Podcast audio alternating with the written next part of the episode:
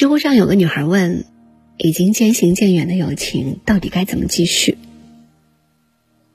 大学时同住一个寝室的好姐妹，四年期间几乎天天黏在一起。我考研，她陪我泡图书馆；她失恋，我陪着喝酒到深夜。但毕业后，她回了家乡，我去了外地。我们从经常打电话聊天，变成了越来越无话可说。我偶尔和他聊聊工作，他却吐槽：“那么拼干什么？回家去个稳定的单位，不是很舒服吗？”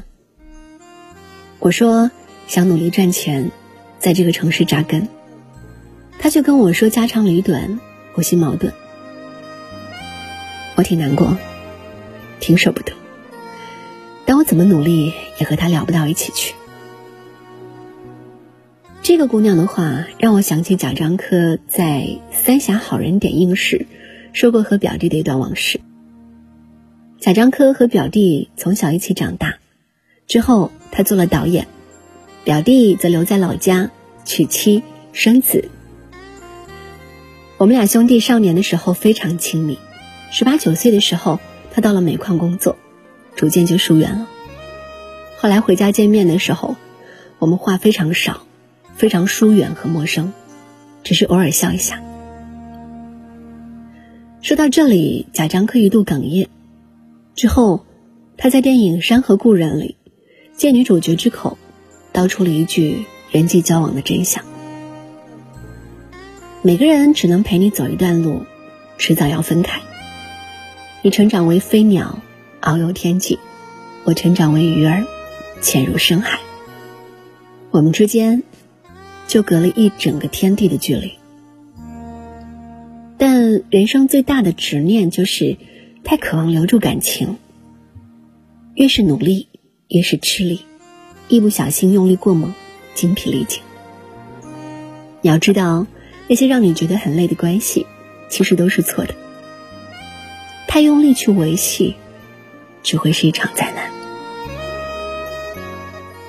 学者刘瑜在美国留学时结识了一个德国姑娘，两人不咸不淡的交往着。刘瑜很想给这段友情升升温，便经常找对方聊天，但努力很久之后，他放弃了。他说：“我们根本说不到一起去。”他抛出个话题，对方表示根本不感兴趣。他表达对某件事的看法，对方立马针锋相对，滔滔不绝的争辩。他最后明白，如果一个人需要搭上很多时间精力才能留在身边，这也注定是不能陪你到最后的缘分了。贾平凹说：“朋友是磁石吸来的铁片、钉子、螺丝帽和小别针，只要愿意，从俗世上的任何尘土里都能吸来。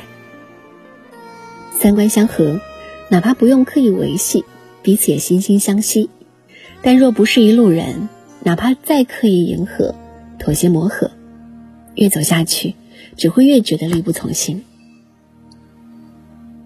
一位作家写过自己的真实经历：同学会，酒过三巡，一位多年未见的同学转到他身边。读书的时候，作家和这位同学很要好，但临近毕业之际，两人因一些小事儿产生了一些误会。后来分隔两地，不了了之。同学满斟了一份酒气的酒，塞到作家面前，豪爽地说：“来，干掉，我们一笔勾销，还是好兄弟。”作家不会喝酒，对方唰的拉下脸：“我都这样说了，你不喝就太不给面子了吧？”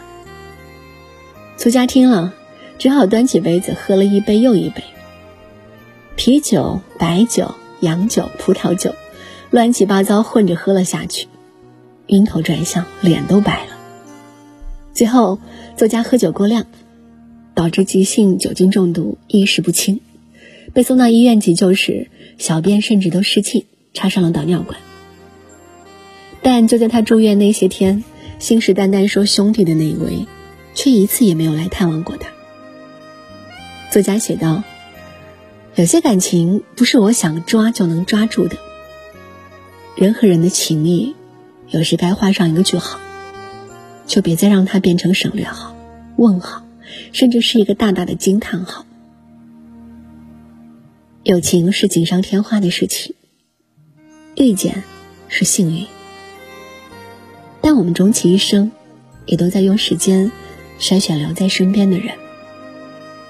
他帮我们见证了志同道合朋友的真心，彼此扶持，再难也别轻易走散。他更帮我们筛选出了那些注定无法同行的人，在时光的长河里，谢谢他们来过，不遗憾他们离开。梵高和高更相遇的那一年，梵高三十五岁，高更四十岁。在梵高眼里，高更既是知己，更是偶像。作为前辈，高更才华横溢，充满自信，让梵高深深崇拜。作为朋友，高更意气风发、自由奔放的性格，又让梵高迷恋向往。两人迅速结成挚友。一八八八年，梵高邀请高更来自己的小镇上同住，高更欣然答应。这是梵高最幸福的时刻。为了迎接高更，他兴奋地重新布置了房间，还画了一幅自画像，虔诚地送给高更。但一段关系里的光和热，终究是有限的。费劲燃烧的越多，熄灭的终点也就来得越快。同住的日子，两人常常在艺术上产生分歧，太多冲突、摩擦、琐碎，让他们产生了裂痕。高更更是很快厌烦了梵高的过分讨好，甚至有点恐惧梵高的热情。他常在半夜惊醒，看到梵高朝他走来，在黑暗中注视着他，他吓出一身冷汗。两个月后，高更无法忍受，离开了梵高的家。而梵高在绝望之中割下了自己的右耳。一段太费力的关系，要么在忍耐中继续。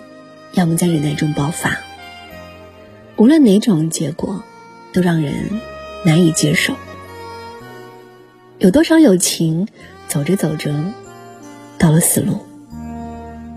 哪是因为有什么深仇大恨，只是因为太累了。你的缺点、毛病，我需容忍；我的固执、任性，你需配合。我们一个是六分螺母，一个是四分螺栓。明明不对位，却要硬生生按在一起，注定漏洞百出。网易云音乐里有一段很火的评论：世界上有很多东西，我们努力争取就可以得到，唯独对于交情，我不想太努力。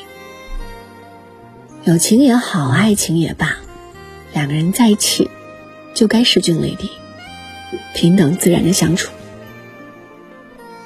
生活已经足够让我们拼命，而我只想有一份不用努力的刚刚好的交情。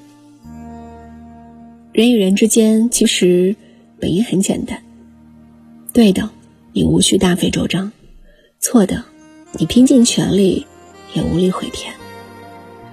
最好的状态，就像苏秦说的：“不费力，不需要刻意讨好，努力经营，两个人。”也是顺其自然的舒服，就像钥匙插进对的锁孔，双脚穿进对的鞋码，不必委屈，不必假装，自在而不费力。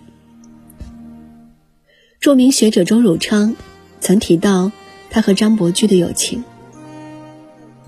张伯驹家中藏书丰富，周汝昌就经常去他那里看书，但到了张伯驹家。